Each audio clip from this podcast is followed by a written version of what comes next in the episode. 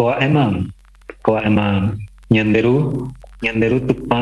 Ñandembouarekue rejareko peteĩ ayvu akuri ojoguereko ayvu ñacherõ ñandereve toveko va'ere peteĩ rupi ñandekuai peteĩ ñechyrõ jareko ko'e toveto iporã e. ko'e iporã cheyvipia ñe'ẽ yvypokuére e. de mirami. Nde mirãmi ñechyrõ reveko cheru. Tupa ko are agujevet KBT. KBT. Ministério do Turismo, Secretaria Especial de Cultura, Secretaria de Estado da Cultura e Fundação Marco Polo apresentam uma produção da Galeria Jaidres Bel de Arte Indígena Contemporânea, em parceria com a produtora Sem Início, Sem Fim. Nhétiro, Artes Indígenas em Rede, um ciclo de entrevistas em formato podcast em que Jaidres Bell e eu, Idahuri Cadwell, recebemos personalidades da arte indígena contemporânea, debatendo sobre o cenário atual das artes dos povos originários e tecemos redes de pensamentos e ações coletivas. Começa agora Nhétiro, Artes Indígenas em Rede. No sétimo episódio da série Etirô, Artes Indígenas em Rede, e Jahuri Cadioel entrevista Gustavo Caboclo, que inicia falando sobre o livro Semente de Caboclo, premiado no concurso Tamoios de textos de escritores indígenas em 2018, onde reflete questões profundas como sua ancestralidade em diálogo com a diáspora indígena que ocorreu com a sua família. Assim, reflete o lugar da arte indígena na contemporaneidade. Começa agora o episódio Semente de Caboclo. Bom dia, boa tarde, boa noite aos nossos ouvintes de Nhetero. Conversas com artistas indígenas. Conversas em rede. E o nosso convidado de hoje com muita alegria eu tenho ele aqui nessa presença virtual, é o Gustavo Caboclo. O Gustavo é um artista, é um multiartista, né, que tem se destacado nessa cena da arte indígena contemporânea. E a gente vai ter a oportunidade de poder escutar ele um pouquinho sobre sua trajetória, seu trabalho, seu pensamento.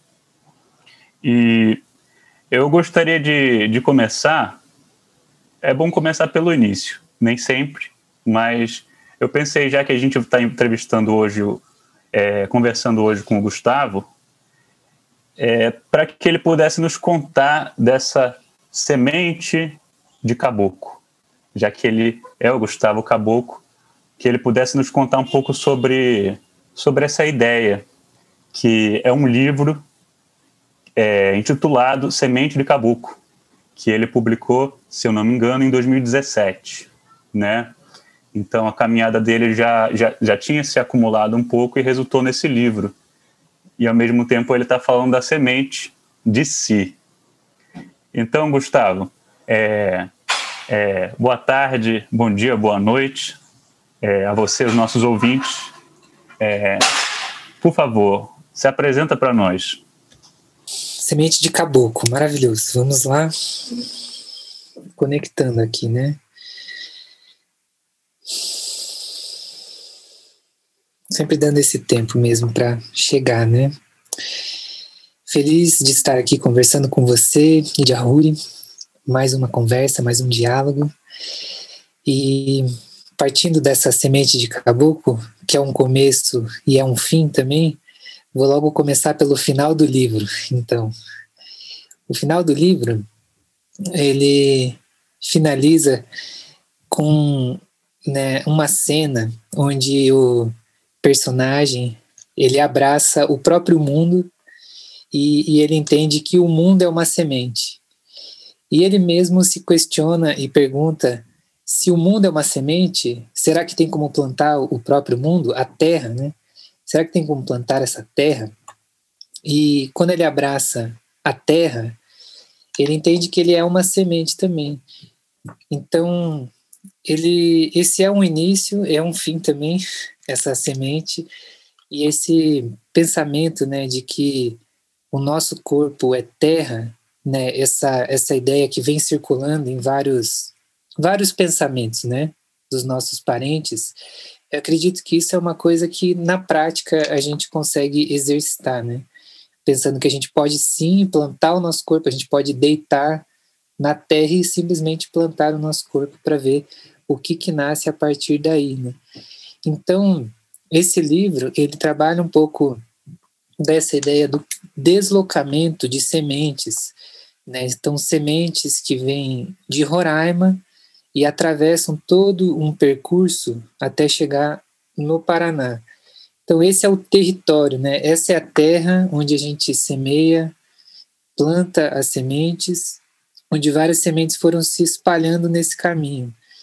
Esse livro fala até essa brincadeira, né? Então, para onde que essas sementes foram parar? Essas sementes que saem de um território indígena é, de Roraima, da Serra da Lua, do, da, da terra indígena do Canauani e vai se espalhando e passa por uma série de lugares até realmente essa sementinha encontrar a terra no Paraná. É, esse livro, fico contente de estar aqui voltando a ele, ao contexto de quando ele foi apresentado né, durante o concurso Tamoios, que é um concurso de escritores e artistas indígenas, e um evento onde a gente pôde se conhecer também, né, Idiahuri. Então, eu passo por essa memória também, isso é, isso é muito interessante, porque aqui a gente começa a cruzar tempos também, né, o tempo de quando você apresenta um trabalho, o tempo da escrita, o tempo de um desenho, o tempo de uma história também, e uma história que a gente né, através do desenho tenta compreendê-la também.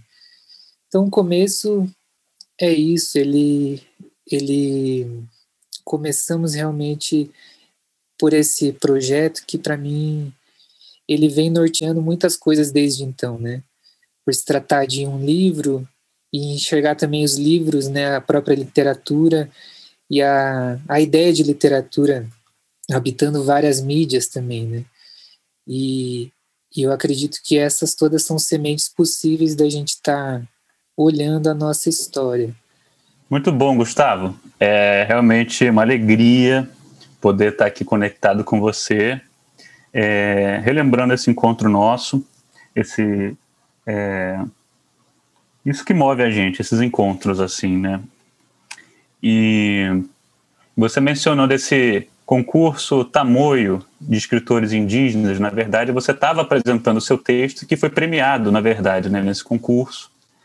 E que é um concurso, aliás, é, é produzido pelo, pelo professor Daniel Munduruku, né, que é esse pioneiro desse campo da literatura indígena, né? Então, eu vou entendendo que é, talvez tenha sido primeiro através da literatura, né, que você deu vazão a essa narrativa sua, pessoal, né? E familiar, né? Que quando você conecta o lugar que você nasceu com o lugar dos seus ancestrais, né? Paraná, Roraima, né? Você conseguiu, você fez essa essa operação, digamos assim, por meio da literatura, né? É, é, é isso assim que a gente pode entender? Pois é, é amplo, né? Porque aí já vem a primeira pergunta, né? O que, que é literatura? O que, que é literatura, né? É quando a gente ouve uma história, quando a gente escreve uma história, quando a gente percebe uma história é, ou a própria vida, enfim, eu acho que é, é, é muito grande, mas sim, com certeza eu diria até a palavra, né? A palavra é um ponto de partida, a própria palavra, e como o desenho acompanha a palavra. Né? Então, muitas vezes eu vejo um desenho como um texto também, ou um texto como uma história, e a gente leva uma história escrita para um bordado, por exemplo, isso também pode ser uma literatura. Mas sim, ali realmente é uma primeira vez que eu apresento publicamente essa a história da, da nossa família, da minha mãe, é um primeiro um, uma primeira apresentação de um, um, percurso que vinha acontecendo já há algum tempo né? Eu costumo ter esse marco na minha vida de em 2011, que eu acredito que é quando eu iniciei as minhas uh, as minhas questões artísticas, assim, ou esse lugar do artista, assim como um entendimento de, de produção e de autoentendimento, né? Então, com certeza, nesse concurso e nesse encontro, ele é um fruto de várias voltas, né? De várias dessas sementes e da própria reflexão, não só da palavra caboclo, mas desses lugares de nascimento, lugares de deslocamentos, do que a gente poderia chamar de diásporas também, de territórios e aproximações de territórios e fronteiras. Então, é, na verdade, assim, mais do que a literatura, eu diria que esse campo artístico, assim, de expressão criativa, onde ele pode acontecer de qualquer maneira, de qualquer forma, inclusive, né, o que a gente vem falando na nossa própria palavra, no, nos nossos olhares, ou os encontros podem ser uma expressão artística também, eu acredito, é, é isso. Eu acho que esse é o, a, as voltas que a gente acaba dando e esse é o campo fértil, digamos, para estar tá refletindo uma história pouco ouvida, uma, uma história é, onde, onde muito silenciamento ou, falta de, de respeito mesmo acabou ocupando e eu fui presenciando todo, tudo isso ao longo da minha vida e aos poucos na arte fui entendendo cada é, esse espaço de de estar tá refletindo, produzindo, escrevendo, trocando, desenhando. E com certeza uma base no meu trabalho todo é o desenho. Eu gosto do desenho como essa força de síntese. O desenho é a hora que eu vou ali, deixo realmente as coisas fluírem, né? Esse pensamento de rio, né? Quando a gente está numa conversa e a gente traz essa pa palavra fluindo, né? Uma palavra tão bonita que que você mesmo trouxe há pouco e a gente deixa fluir. E eu acredito que o desenho tem essa força e é uma força realmente que acaba nos levando de um lugar ao outro, assim. Então, são muitas histórias, muitas coisas que foram acontecendo e eu fico muito feliz de ter topado, digamos, com essa pedra no meio do caminho, que é um terreno fértil que chamam de arte, né? Mas eu acho que para mim é só realmente essa uma possibilidade aí de estar tá refletindo uma história muito grande, né? Muito bem, Gustavo. Você é, um, é dá para ver assim que você é um, uma pessoa muito sensível e um pensador também, né? Porque essa essa essa configuração de pensar a história, né, é, do Brasil, né, como como, como, como uma diáspora né, dos povos indígenas dentro desse território, eu acredito que não é uma coisa que, que é muito comentada. Né? Pensar na diáspora das pessoas indígenas né, dentro dessa terra. Né? Fala-se, as violências são inúmeras né, nessa, nessa estrutura. É, colonial e de violência, mas eu, eu achei muito interessante você seguir esse rastro dos ancestrais, né? Da forma que você tem feito, é, com, com várias linguagens assim mesmo, né? Isso que eu acho que me chama a atenção e tem chamado o mundo das artes, a atenção do mundo das artes, né? Porque, enfim, eu acho que a gente pode inspiralando, né, entre os temas, porque eu pude fazer esse trabalho também de edição do catálogo da exposição Vechua. Vechua, nós sabemos, né, que foi uma exposição na Pinacoteca de São Paulo que reuniu 24 artistas indígenas de todas as partes do Brasil, artistas e coletivos, que foi uma curadoria feita pela Naine Terena, né? E você era um dos integrantes. Você é um dos integrantes dessa exposição, né, que aconteceu na Pinacoteca de São Paulo de novembro a março, novembro de 2020 a março de 2021, né? Eu estou trazendo assim já um outro momento, né, de, de arte, pensamento, né, que você continua também é, se expressando. Você é um dos autores do artigo, que, que, dos artigos que compõem esse catálogo, né? com esse questionamento, com esse título, né? Onde está a arte indígena do Paraná, né? Então essa, eu, dá para quem quem vai seguindo o teu rastro e você seguindo o rastro dos ancestrais vai vendo que essa, essa semente de caboclo ela foi se expandindo, né? Para se perguntar sobre essa terra que você nasceu, né? Que é o Paraná e essa conexão Paraná, Roraima, né? Importa muito esse hífen mudo, né? Essa conexão, né? Que é por meio da semente da terra, né? Que você já dizia, né? E eu acho essa interrogação que você traz, onde está a arte indígena no Paraná, muito interessante, né? Você traz uma rede de artistas é, indígenas, né? Caingangue, Xetá, Guarani-Mboiá, né? E, enfim, tem, tem também tem as obras, é muita coisa realmente. Eu queria que você pudesse comentar também um pouco sobre, sobre esse movimento, né? Que você estava agora não mais numa busca assim é, do seu coração, digamos, é do seu coração de todo modo, mas não mais da sua só pessoa e família, mas dando os braços, né, para outros artistas também, né? Sim. Bom, vamos aí, vamos dar essa volta. É, acho que a volta começa com justo essa formulação que eu venho provocando, que é o retorno à Terra. Né? Meu trabalho, ele parte daí, a gente brinca até, né? Quando é o seu primeiro retorno à Terra? Essa é uma boa brincadeira. E eu acredito que o meu primeiro retorno à Terra acabou plantando essa semente em mim, né? Dos vários retornos, esse entendimento, essa compreensão. E aí a gente vai perguntando qual terra, quais terras, né? A terra indígena, a terra, o território originário, a terra, o planeta Terra, qual terra, né? Para onde voltar, né? De que modo, como caminhar?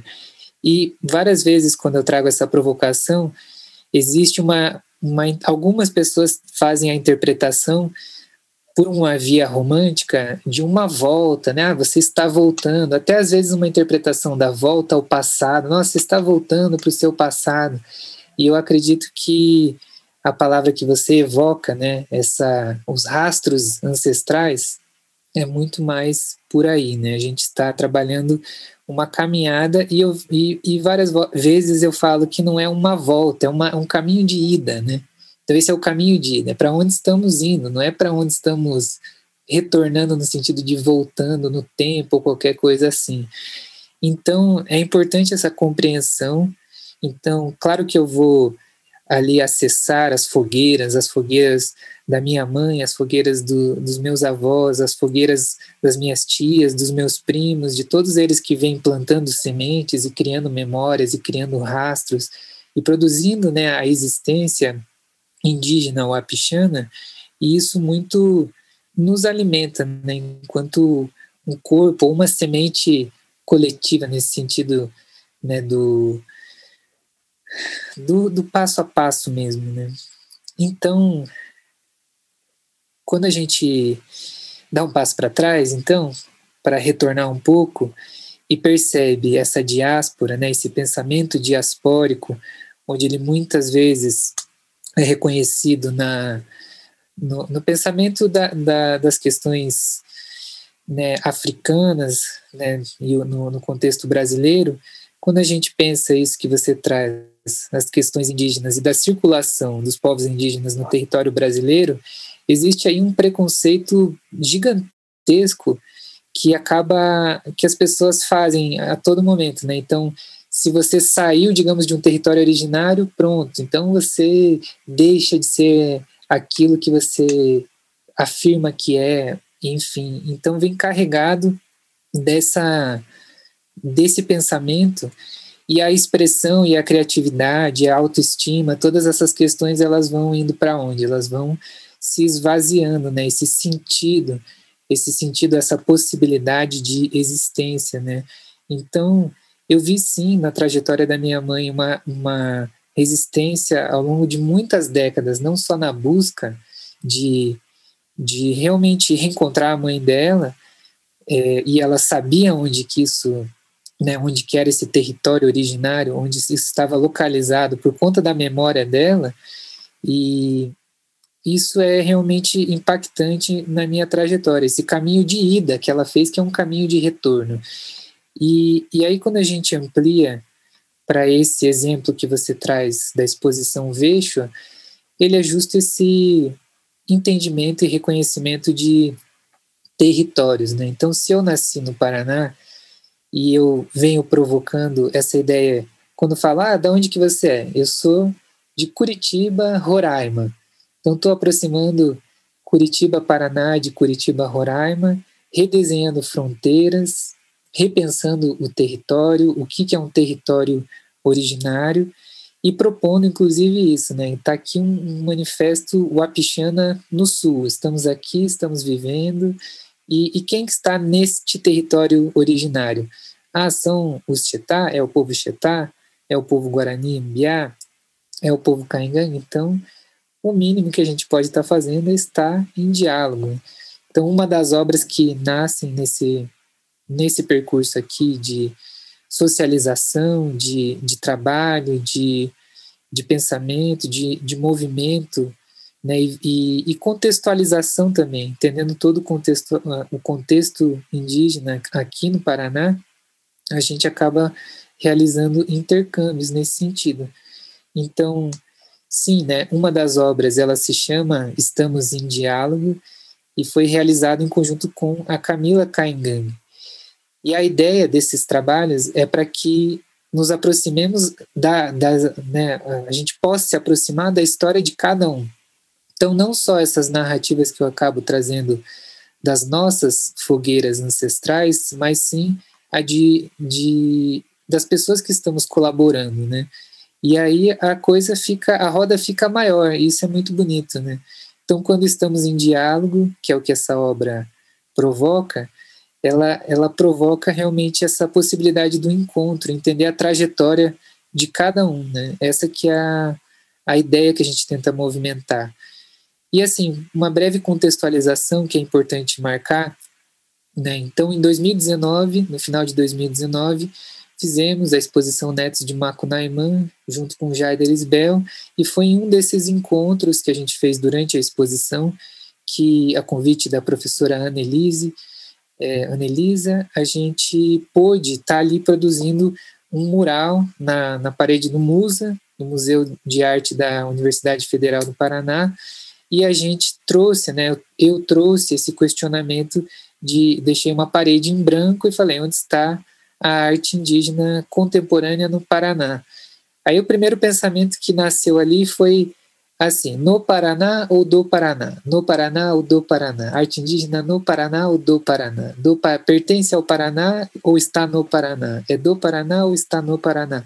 E ficava essa coisa dando uma volta e ecoando, e aí esse entendimento de que é uma arte que circula no Paraná, não pertence ao Paraná, só está no, nesse contexto, né?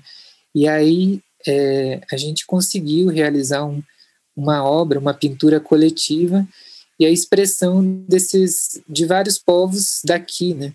Em um trecho da parede a gente coloca assim: eu vim.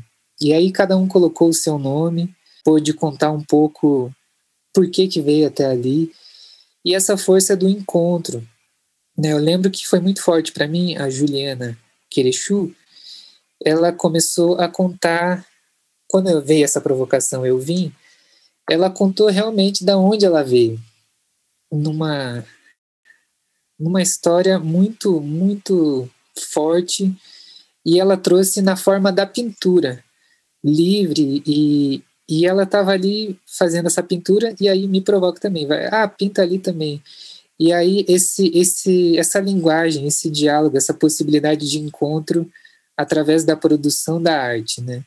Então, quando a gente traz esse questionamento, ele é realmente assim um convite, né? Um convite de apresentação. A gente pode perguntar onde estão as várias artes, né? Não significa que é uma articulação apenas da arte indígena, é uma, uma apresentação da arte. Mas quando a gente localiza o lugar, a gente convida para que cada um apresente, né, apresente, se apresente, se represente, essa ideia do, da autorrepresentação né, e do protagonismo indígena. Então, ele tem a ver com isso, e a possibilidade de transformação, né? Então, eu mesmo gosto muito, sim, da palavra artesanato, por exemplo, que eu aprendi com o Dival da Silva, que é do povo Chetá, é, que essa é uma palavra profunda. Várias vezes existe um, um entendimento primeiro que também faz esse comparativo, ah, a arte contemporânea, o artesanato, o que, que é maior, o que, que é menor, o artefato, que é um negócio antigo, é isso, é aquilo, todas essas dualidades que sim, essas discussões são importantes, mas o Dival, eu aprendi com ele que o artesanato é uma expressão do rastro ancestral dele, é isso que significa, é uma palavra potente, forte, não é uma palavra menor, nesse sentido também da da interpretação da palavra. Então, é, é um pouco disso. Eu acredito que é importante manter esse tipo de encontro, produzir mais, e é uma coisa que com certeza eu quero fazer mais ao longo dos, dos próximos anos. Então, como um bom artista que trabalha com, com bordado, a tecelagem, você está também me ajudando a tecer né, os rumos dessa, dessa nossa troca aqui. É, porque foi muito bom, enfim, são realmente vários é, tópicos assim, né, que você traz. É, você falou assim desse primeiro retorno à Terra, ouvintes, porque no artigo que ele escreveu e eu tive que editar, eu editei no catálogo Veshua, ele escrevia assim, né? Meu primeiro retorno à Terra em 2001, né? E essa expressão, meu primeiro retorno à Terra, foi uma das coisas que mais me chamou a atenção no texto do Gustavo, né? Meu primeiro retorno à Terra, sem maior contextualização, pareceu assim que todo mundo tem alguma hora o seu retorno à Terra, né? E, e era isso que o Gustavo estava comentando, assim. E eu achei engraçado, acho bom essa, esse jeito de expressar, né? Meu primeiro retorno à Terra, né? Um despertar, né? uma conexão que você tem feito render, né, através de, de vários encontros e linguagens, como a gente está aqui também tecendo, assim, na nossa conversa, né. É, eu também é, endosso, assim, a sua visão, a visão que a gente está aqui trazendo de, de que há muito preconceito, sim, sobre invisibilização sobre essa essa, essa, esse fato social de uma diáspora, da desterritorialização dos povos indígenas no Brasil e em outros países, certamente, né? Também, que, que faz, aliás, com que muita gente saia do seu território originário né, em busca de uma condição de vida melhor, como a sua mãe, como o meu pai, né? E a vida segue, né? A vida segue sem essa cartografia colonial, na é verdade, né? Que denominou é, as ruas, os logradouros, as cidades, os estados de um, de um, de um certo ponto de vista né, dominante, que não está ligado com essas memórias, né, esses rastros ancestrais que movem você, tanto como, aliás, também me movem. Né? E, e eu gostei também de você poder trazer o Jaider Isbel é, nessa exposição Netos de Macunaíma, né, de 2019, é, que é, na verdade, esse, esse ponto que não, que, não, que não foi trazendo numa ordem cronológica, né? Porque eu falei do Semente de Caboclo e depois Vespa, e você falou, no meio tem esse evento muito importante, e eu entendo que foi muito importante mesmo, é, em vários sentidos, assim, né? O Jaider Esbel é o nosso, é o meu colega nesse Inhetiró, ele também está entrevistando outros artistas, e depois a gente também ainda vai conversar no final. É... E você também ampliou essa, esse questionamento justamente que você já tinha estampado na parede, né? Onde está a arte indígena contemporânea? Onde está a arte indígena no Paraná, né? É... Esses trabalhos são realmente muito bonitos, assim. Eu queria é... Eu vou aqui, eu queria poder ler. Então, você você tem essa produção realmente que, que é multimídia mesmo, né? É, digamos assim, né? São vários materiais, né? E tem um, um, um, lindo bordado vermelho, um quadrado vermelho que você escreve assim com a sua mãe, né? É, eu queria trazer isso, se você puder comentar, Gustavo. É, em que você escreve de um jeito muito bonito aqui, visualmente, está aqui no catálogo, uma obra que estava nessa exposição, né?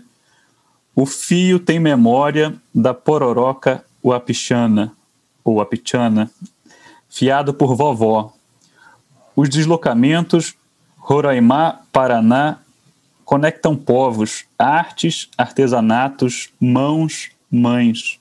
Somos vivos e estamos entre mundos, nas lutas das autonomias das nossas vozes. Viva!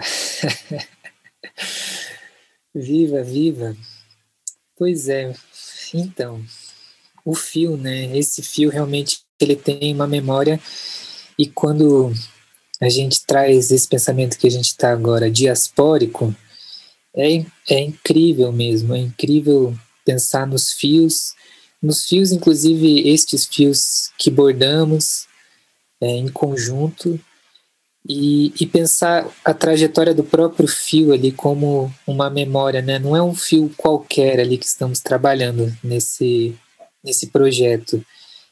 É, gostaria de falar isso também, que esse é o exemplo aí que a gente pode enxergar, né? O que, que é literatura? É um bordado que está num pedaço de pano exposto num, né, numa exposição ali de artistas indígenas na Pinacoteca? É isso? Isso é literatura? Estamos escrevendo alguma coisa, fazendo isso? Ou a literatura é realmente a, a nossa vovozinha que estava lá fazendo esse fio ali? e por conta das histórias e da prática e da vivência ali que foi sendo produzida ao longo da, das vidas, né, das várias vidas. Então é interessante demais. Eu quero marcar essa história, vou aqui passar por ela rapidamente. Esse fio, como que ele acontece quando a gente fala da pororoca wapichana, é, estamos falando da história da minha mãe, do deslocamento, dessa diáspora, né? Eu prefiro, em vez de usar a palavra diáspora, eu fui logo me apropriando da palavra pororoca, né? Acho que fica bem mais bonito, é bem mais ilustrativo no sentido da violência mesmo da coisa. Porque é uma pororoca, ela sai de lá, não por uma escolha, como você estava falando, aí essas possibilidades de vida, né? Então, um trajeto muito violento dessa diáspora, dessa pororoca, que, né, como explicar um Apichana no Sul? Alguém que sai de uma aldeia no, em Roraima e, e aí está aqui no Paraná. Então é muito muito longa, essa história ela, ela é muito complexa e cheia de camadas, então a Pororoca eu acredito que ela dá conta de trazer essa, essa imagem né, de, de movimento, de deslocamento. E, e, essa luta por autonomias que estamos falando é, é, muito tem muito a ver com isso, né? Porque a minha mãe ela foi dada, essa é a história que eu venho repetindo, né? A, a minha avó deu a minha mãe para uma enfermeira, uma enfermeira missionária. Por quê, né? E aí são várias respostas, mas uma delas é sim essa aposta numa possibilidade de vida, né? Uma não satisfação com o lugar que ela estava, tentando procurar um novo caminho para os seus filhos, enfim, um, um, ato de resistência. É uma contradição grande, né? Parece um abandono, ao mesmo tempo que se trata de uma aposta, ou quem sabe uma semente, né? Então, em alguns momentos eu me apresento assim, que quem eu sou? Quem é o Gustavo Caboclo? Eu sou um recado da minha avó, que deu à minha mãe e estamos aqui né, contornando tempos e fios e costuras, e a luta é a mesma, a luta por autonomia, autonomia da cultura, autonomia da existência, da sobrevivência, da expressão, da fala, né, da, de ser reconhecido como gente que seja, de ter uma história que ela pode ser é, expressada e não precisa vir cheio de preconceitos ou não ser levado a sério, ser levado como uma brincadeira. E quando a gente fala desses deslocamentos Roraimá, Paraná, a gente já desloca também o, o acento, né? Esse Roraimã, Roraimá, Roraima, Roraima e Paraná, Paranã. E, e, tenta trabalhar um pouco onde que estão essas, essas tônicas, né? Roraimá, Roraimã. Né? Teve um senhor uma vez, é, Taurepang, seu Avelino, que estava explicando essa origem da palavra Roraimã. E esse man, se eu me lembro bem, tinha a ver com esse mal também, um grande mal, algo nesse sentido. Ficou um pouco essa semente em mim. Não sei se eu aprendi direito, talvez tenha que ir lá conversar com ele. Mas isso que eu captei, eu tentei transformar também num Roraima, Roraimã, Roraimá. Então, isso mesmo, essa diferença das tônicas, assim, por mais que seja um detalhe ali sutil, é uma leitura possível, assim, que de deslocamentos também nas palavras, e, e eu acredito que isso é importante, porque a maneira como a gente conta uma história é que muda o entendimento dela, né?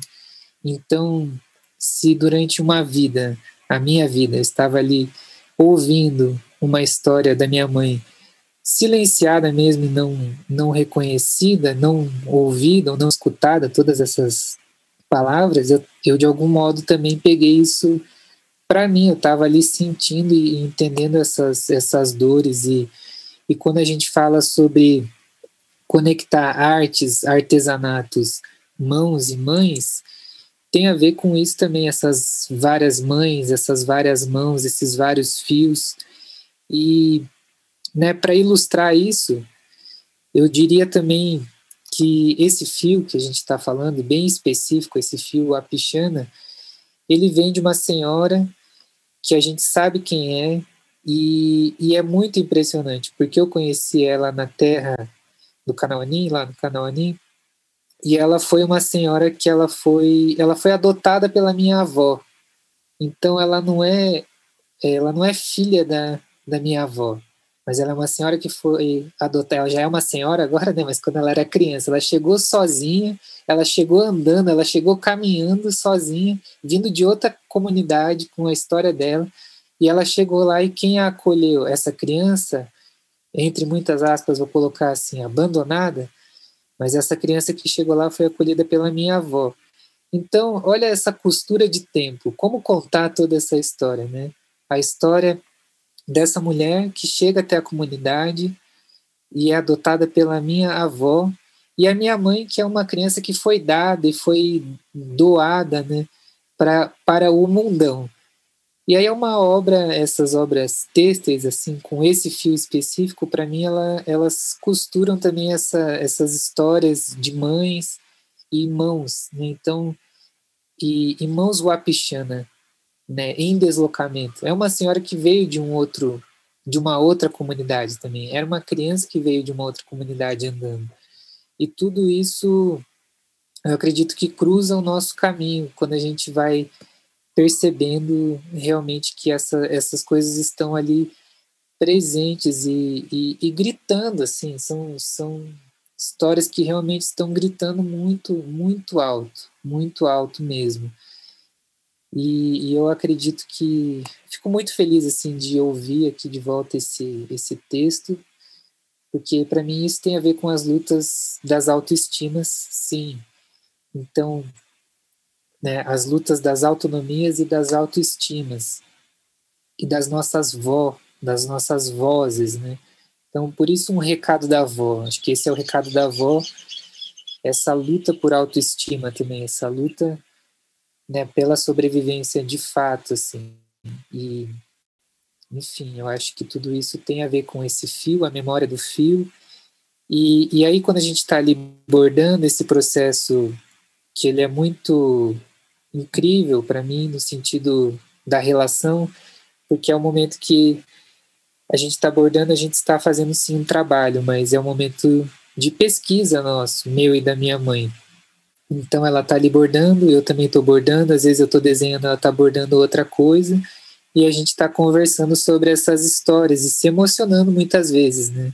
Que a gente se questiona, tipo, e aí, o que, que significa a gente estar tá aqui bordando né, a nossa fronteira Wapichana, por exemplo, que é uma obra que a gente fez bordado, bordando novas fronteiras, né, bordando textos, costurando essas histórias. E a costura é o que fez a vida dela, né? Ela aprendeu a fiar e a costurar na infância e até hoje ela costura. Então, por isso que eu acredito que é um caminho, caminho das mães, né? Acredito no caminho das mães.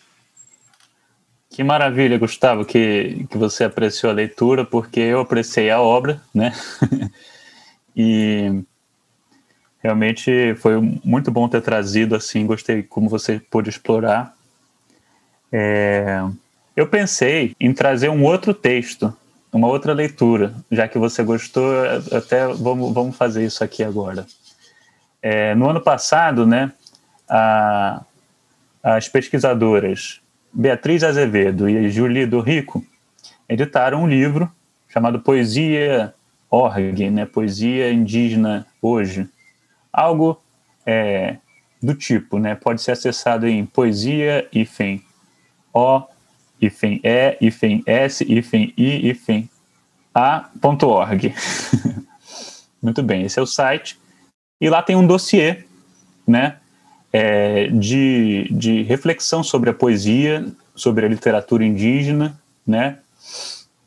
E tem um poema seu, né? Não é à toa que eu estava apresentando é, o senhor como um artista, um multiartista, ou um artista multimídia, ou que etiqueta a gente prefira, né? Nesse, na ocasião, né?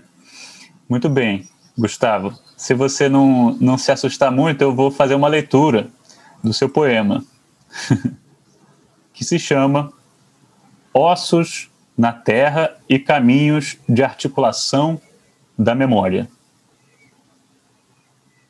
Ir ao lugar, ir ao lugar, mesmo que não conheça ninguém, nenhum dos seus parentes indígenas.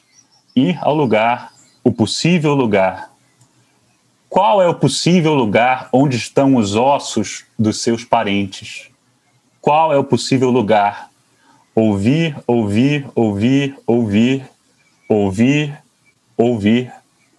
Cuidar com o que vai dizer, pois pode ferir sem perceber. Qual é o possível lugar onde estão os ossos dos teus parentes? Qual interior vai além da escuta? Reação da escuta. Pois talvez não tenha ninguém para te contar história alguma. Se tiver, escuta tudo antes de gravar qualquer coisa. Grava dentro, dentro, dentro, para ouvir, ouvir, ouvir. Aprender a arte de ouvir. Para vir a ser. Possibilidades do vir a ser. Qual é o possível lugar onde estão os ossos dos teus parentes? Vai lá ouvir, ouvir a ser. Tem coisas que nem a foto vai ver nem o texto dizer: sonhe, sonhe, sonhe. Onde estão os ossos dos seus parentes? Onde enterraram os ossos dos seus parentes? Aqui? Lá? Nos interiores de quem ou de onde? Ouve, ouve, ouve, ouve. Ouve ninguém para contar história? Sonhe. Como ir ao lugar dos ossos em tempos de vírus? Aguardar tem que ir, ir, ir. Colocar o pé, pé, pé. Ouvir, vir, vir. Talvez não houve nada e ninguém saiba de nada. Não. Lidar com as vazantes, os vasos de barro quebrado e os vazios. Talvez tenha algo, talvez leve décadas andando para desamarrar os laços, as vozes laçadas e ver os nós das lágrimas, talvez só suposições e subjetividades. Não sabe de onde veio? Arrancaram isso de ti, da memória dos seus, um lugar comum. Caso encontre o seu rumo, os caminhos de retorno à terra, o que devolve? O que envolve? Movimentos, retomadas, choros, artes, pesquisas de artes acadêmicas, sonhos, veias, rezos, ciências, misturas, devaneios, literatura indígena, voz, roças ou articulações políticas. Vá onde estão os ossos dos seus parentes. E aí é muita humildade, força, paciências e pá para plantar as ciências dos ocorridos.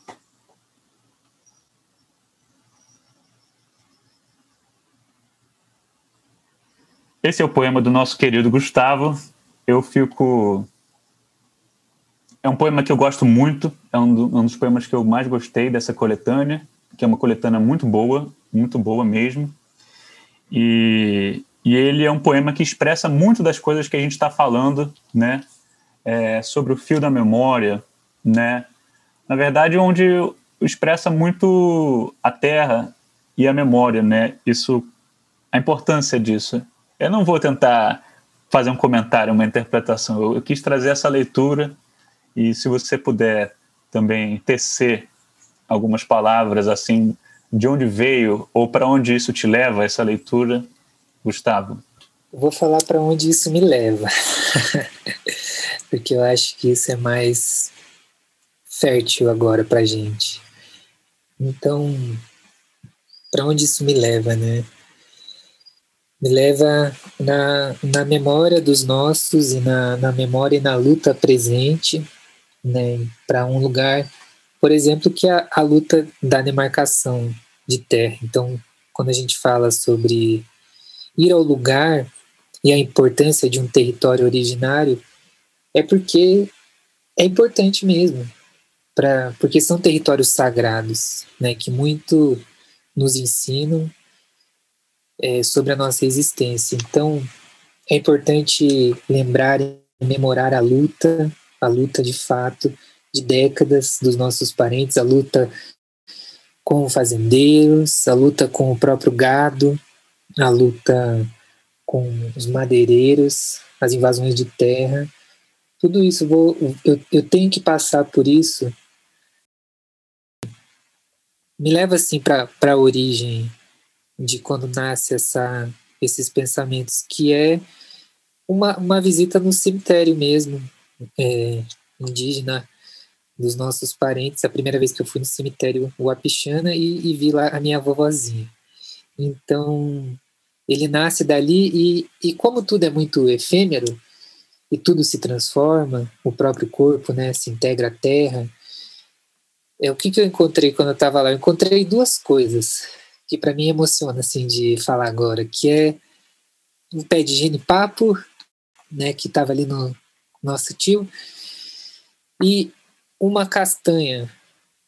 Então, essa castanha é, eu trouxe comigo para plantar ela. Encontrei essa castanha bem assim onde tava, a minha avó foi enterrada, a castanha estava inteirinha.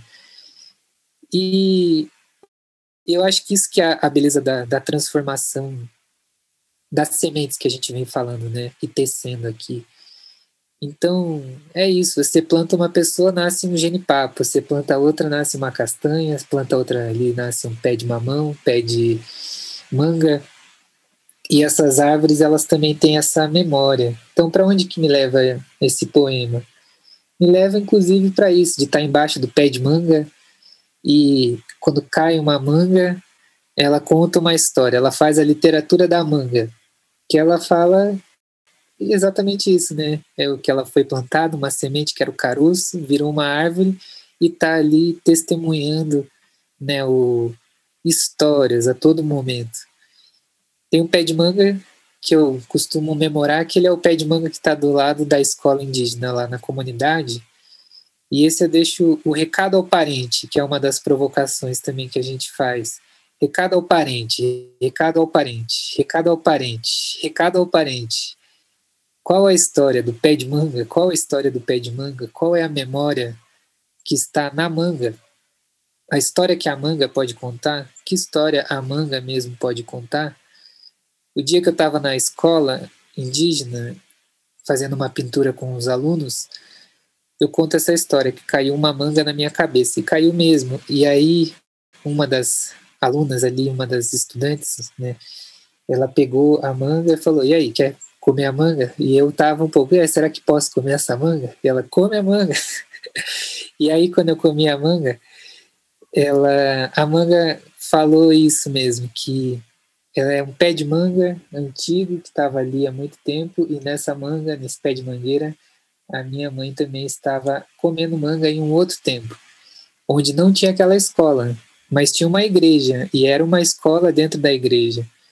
E e aí eu fico, eu sempre me questiono quando tem esse tipo de experiência, se eu tô só tendo um devaneio ou se realmente a manga me comunicou isso. Eu prefiro acreditar que sim, eu mordi um pedaço de manga e ela me contou essa história. Então, quando a gente fala sobre tudo isso, me leva a tantos lugares, né? Ir ao lugar, ir ao lugar, ir ao lugar, ir ao lugar. Não tem assim, não é todo mundo que tem um celular dentro de um território indígena. Então, um dia que eu, eu estava lá, eu falei que eu queria visitar o meu, o meu tio, o irmão da minha mãe, é, uma das pessoas que, que questionou muito a, a minha avó porque da doação da sua irmã. E aí eu falei, quero ir lá visitar meu tio. Tava, não tinha o contato dele, ele estava sem telefone, sem nada. E aí eu falei, vamos lá. Eu falei para o meu outro parente, né, que se colocou disponível para me levar de moto. E aí, no meio do caminho, ele falou assim: Ó, oh, é bem longe, a gente tá indo lá, vai levar o dia inteiro essa viagem. A gente pode chegar lá ele não tá lá. Deu, é, mas bora lá. E no meio do caminho, a gente viu um caminhão parado e ele trabalha também com, com caminhão e, e transporte. O caminhão dele tinha estragado no meio do caminho da jornada do dia dele. E ele estava lá parado fazia muito tempo, e aí a gente estava cruzando o caminho, ele não sabia que eu estava indo até lá. E aí a gente foi essa coisa, lá teu tio, deu, ué, onde? Tá ali, e a gente parou, e foi esse encontro que é, se tivesse marcado com mapa, agenda e tudo mais, não tinha encontrado nada, não tinha se visto, né? E aí ele falou, gente, vocês chegaram, tá aí o meu sobrinho. e, e, sabe, isso de, depois de tantos anos, que é quase uma aparição, assim, né?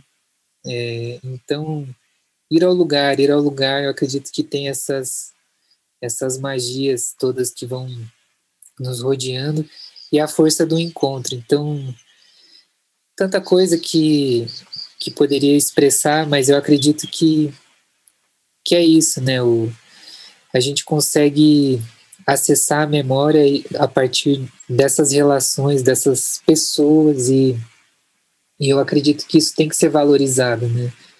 Porque estava ali o meu tio passando um perrengue. Ele não tinha nem para quem pedir ajuda naquele momento ali. Como é que arrumar o caminho? E no fim das contas, esse que foi o nosso dia, arrumando essa essa situação ali do trabalho dele. Né? Então, tudo isso é muito forte, esse, essa ideia desse, desse poema, ele leva realmente para esses vários lugares, essas possibilidades de, de vida mesmo, né? E aí, claro que depois de, de passar um dia arrumando, a gente pode se encontrar e estar tá ali conversando e, e dando risada, e também relembrando várias dessas histórias, né? E um convite que ele fez nesse dia, vou deixar registrado aqui. Pensando aqui na ideia da cápsula do tempo, né? Vai que um dia essa mensagem chega ali até ele também. Então ele pegou e fala: É, Gustavo, a próxima vez que você vir aqui, a gente fica conversando de tudo isso e a gente faz um próximo livro. E eu acredito que é assim que as coisas nascem. Essa é a força, a potência, né? A potência de, de memória mesmo, que a gente pode produzir e de animar, né? Nos animar, nos animar a escrever um livro, né? Uma história, nos animar em fazer uma história também e caminhar, né? Essas possibilidades de caminhada. Eu acredito que é isso. A gente só consegue articular a nossa memória a partir desses, desses rastros e essas fogueiras, né? Que elas vão ali toda hora virando cinza e vão se transformando e, e logo estão no vento. Mas às vezes é uma uma semente de castanha ali, né? Uma castanha de caju. Né?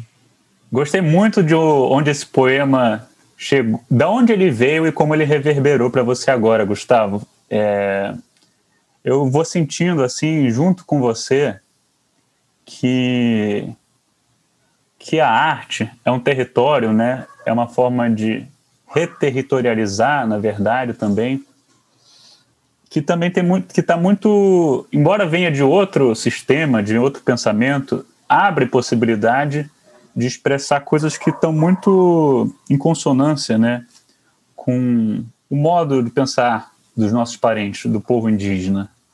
Eu digo isso porque é uma coisa tão bonita de ouvir você contar que o seu próprio tio falou: ah, quando você voltar, vamos fazer um livro aqui também, né? Porque eu acho que talvez mais do que as etiquetas, assim, de tipos, gêneros, de linguagens e etc., né? As linguagens artísticas permitem, enfim, tem uma pesquisa de linguagem, mas elas permitem essa dar vazão, né? Como eu estou tentando exprimir assim, afetos, memórias, intuições. E afetos, memórias e intuições são uma ciência, digamos assim, que os nossos ancestrais sabiam muito bem. é isso que me faz conectar, assim, ouvindo a sua, a sua narrativa, assim, na, lá na terra indígena Kanauanin, né? Então a gente já pôde palmilhar uma, uma, já uma considerável espiral aqui no nosso papo, Gustavo. É... Bom, falamos da literatura, das artes visuais, de um pouco de como você tem exibido seus trabalhos, né? E muito bem. É, como não podia deixar de ser, é, as notícias sopram, os passarinhos dizem que você é um dos artistas convidados para a Bienal de São Paulo de 2021, se não me engano, desse ano ou do ano que vem. Eu não sei como vai estar a programação, é de 2021, né? Então você deve estar elaborando alguma obra, você está em vias de, de, de elaboração, está em processo. Você pode contar um pouquinho para nós o que, que você está tramando nesse momento? Pois é, ele, esse vem sendo um processo curioso e longo agora eu acredito, porque essa essa caminhada começou em 2019 também. 2019, é, começou em 2000, no final do ano, e aí, com a pandemia, teve. A Bienal aconteceria dois, ano passado, né? 2020. Então, ela foi adiada para 2021, e isso foi alongando toda essa imersão, essa imersão, né? E vem sendo uma caminhada muito muito bonita, eu acredito, principalmente é, pela questão da, da equipe, né? Acho que é isso que eu gostaria de expressar hoje sobre, sobre esse projeto, né? porque na equipe, como que a gente pensou ela? A gente pensou uma produção, é, um ateliê em deslocamento, essa ideia de ateliê, um, um ateliê, ele pode ser qualquer coisa, né? Ele não, não precisa ser um, um quarto, uma sala, um estúdio, todo um, um, aparato, assim, você não precisa de, de nada, na verdade, você precisa do, do básico, que seriam alguns materiais, assim, tentar tra trabalhar com com o mínimo. Você tem um pedaço de pano e um fio, por exemplo, pronto, você pode assumir que esse é o seu ateliê, o o que você tem ali. E esse ateliê em deslocamento, ele conversa com essa ideia de encontro com os meus parentes e a gente fazendo o nosso ateliê em deslocamento, né? Então, claro que existe um objetivo lá de apresentar o trabalho no, no, na Bienal, mas esse processo de ateliê, ele é revelador nesse sentido, como eu vim exemplificando até essa ideia do livro com o tio, por exemplo, é então se colocar nesse campo criativo com os meus parentes mesmo, aproximando de fato essas fronteiras de Roraima e Paraná, para a gente criar, né? Então, a gente conseguiu trabalhar com fotografia e para deixar marcado aqui também os nomes, né?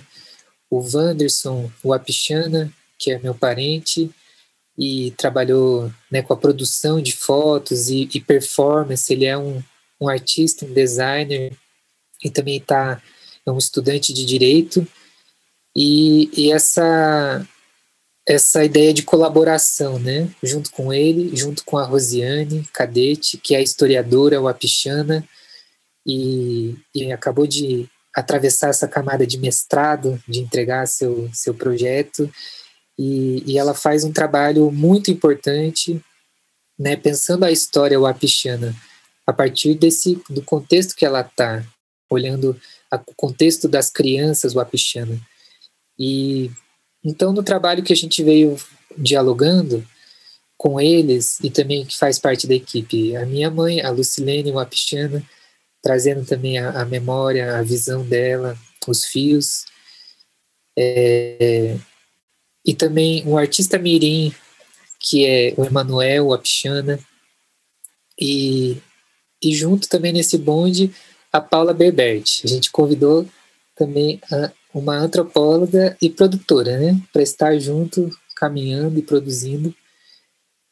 E tudo isso, é, essa possibilidade de, de trocas é o que, que vem gerando os trabalhos, né?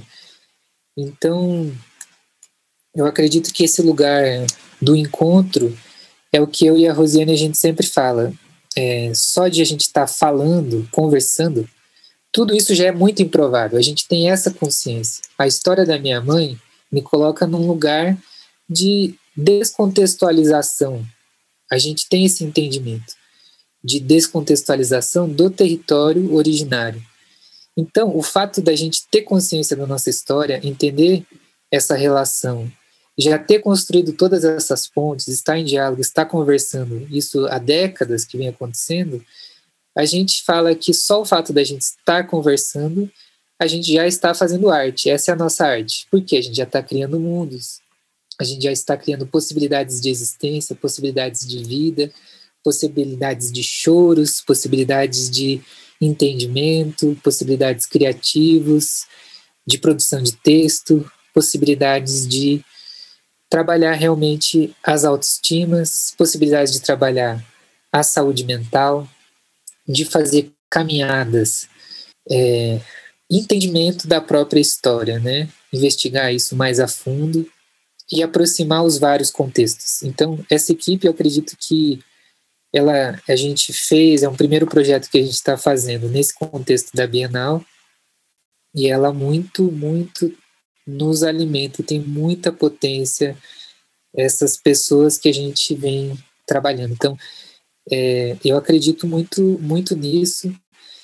É um trabalho que ele evoca realmente essas trajetórias de, de luta também, e pensando realmente né, na nossa fala, por exemplo, que eu estou que eu tô aqui fazendo essa presença, como uma borduna também, onde a gente está ali contando e a gente precisa se colocar e dar essas bordonadas aí, porque senão a gente fica no lugar num lugar não muito feliz, né? Então essas possibilidades de campos alegres também cabe a gente estar tá aqui desenvolvendo e eu acredito que esse trabalho a gente consegue trazer essas provocações também para nós. E, e, esse ateliê ele acaba indo para esse lugar que a nossa conversa se desenhou também aqui ao longo desses minutos que a gente conversa. Então ela não tem uma limitação de linguagem, né?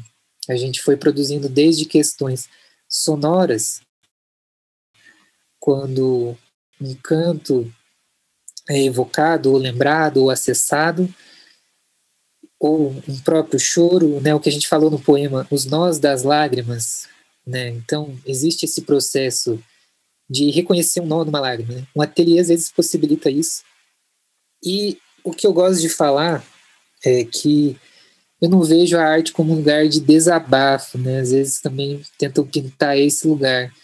Eu vejo muito mais nesse lugar do terreno fértil, né? O que, que é possível fazer a partir dessa relação que ela é maravilhosa, ela é, ela tem a tradição e tem né, a potência desses seres pensantes, dessas pessoas, o que a gente consegue fazer afinal? Eu acredito que muita, muita coisa.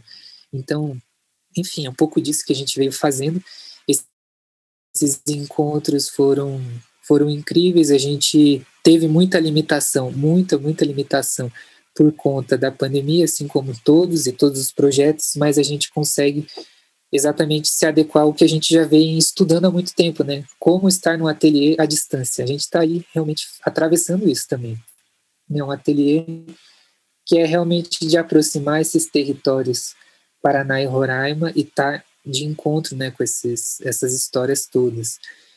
Então, é um pouco disso E logo, logo mais a gente vai poder ver essas caminhadas aí que ela acessa a memória e a tradição do território originário, conversa com contextos diferentes, de regiões diferentes, existe um diálogo amplo com outros seres, as pedras, por exemplo, enxergando as pedras como não só marcos territoriais, mas marcos de memória e seres, né? Seres que carregam, comportam histórias, né? Do mesmo modo que eu estava falando do pé de manga, a gente fez uma investigação a partir desses caminhos da memória das pedras, né?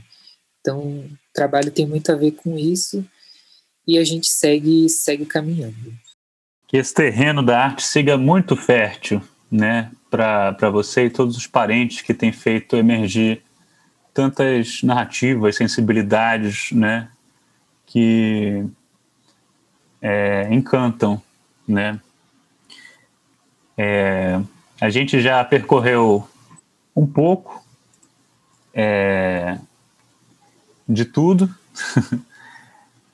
e Gustavo, eu queria perguntar se você gostaria de, de fazer algum comentário final, alguma, alguma, alguma mensagem, alguma coisa algum desfecho assim para a conversa ou alguma pergunta se você quiser por acaso fazer também, né? A gente tem conversado bastante assim sobre nossos trabalhos assim que volta e meia se cruzam, né? Como a gente mesmo já se cruzou aí na, no encontro literário.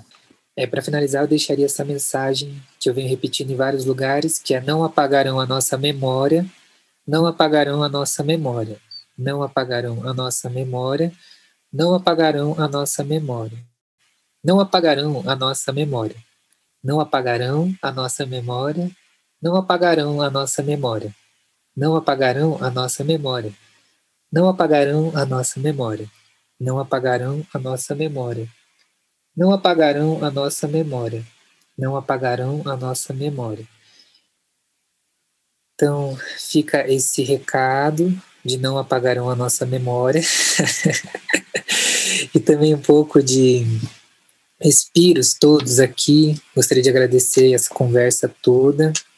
É, deixaria essa mensagem que sim, que a arte é um lugar onde a gente vem olhando de modo amplo, né? Não se trata de um quadro na parede ou de uma reflexão só filosófica, né? Se for essa palavra, mas tem muito a ver com um campo amplo de existência e sobrevivência das histórias e no, no meu caso específico, sim, de estar tá olhando, por mais que a gente não tenha falado diretamente disso, mas as questões de autoestima, da saúde mental que a gente vem conversando, e eu acredito que seria importante finalizar com esse, esse recado, né? Como isso é importante para nós, para nós continuarmos e estar tá trabalhando todo esse olhar.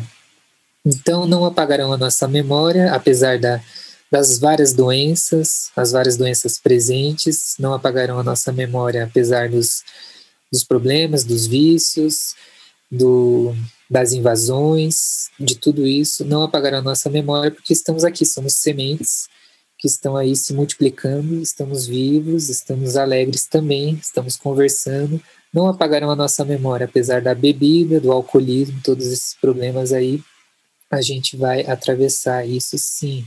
E a nossa arte está aqui para dialogar né, com esses vários campos e terrenos férteis, sim, que são as terras aí que realmente estão né, cheio de semente já plantada. Então, eu acredito muito nisso. Seguimos a caminhada com força, acreditando, com saúde, bebendo água e vamos aí caminhando maravilhosa conversa, muito grato, e de Arruri. E fica um abraço aqui para você e para todos os ouvintes. Não apagarão a nossa memória. Muito obrigado, Gustavo. Eu também gostei muito da nossa conversa. Fica é, um até breve. Até logo. Nichino, Nichino é um é, ligado a todo, né? tanto que seja hoje, nesse momento difícil, né? como se fosse a gente ficando tudo Nhetino. Nhetino que, que liga, representa assim, nosso espírito ao espírito de Nhanderu, Nhetino. é, significa tudo, né? Então essa palavra significa tudo porque Nyetiró, por exemplo, a Nyetiró é, é muito sagrado mesmo, Nyetiró. É uma coisa que é conectado com um ao outro. Então é, esse é o Nyetiró que eu coloquei, né?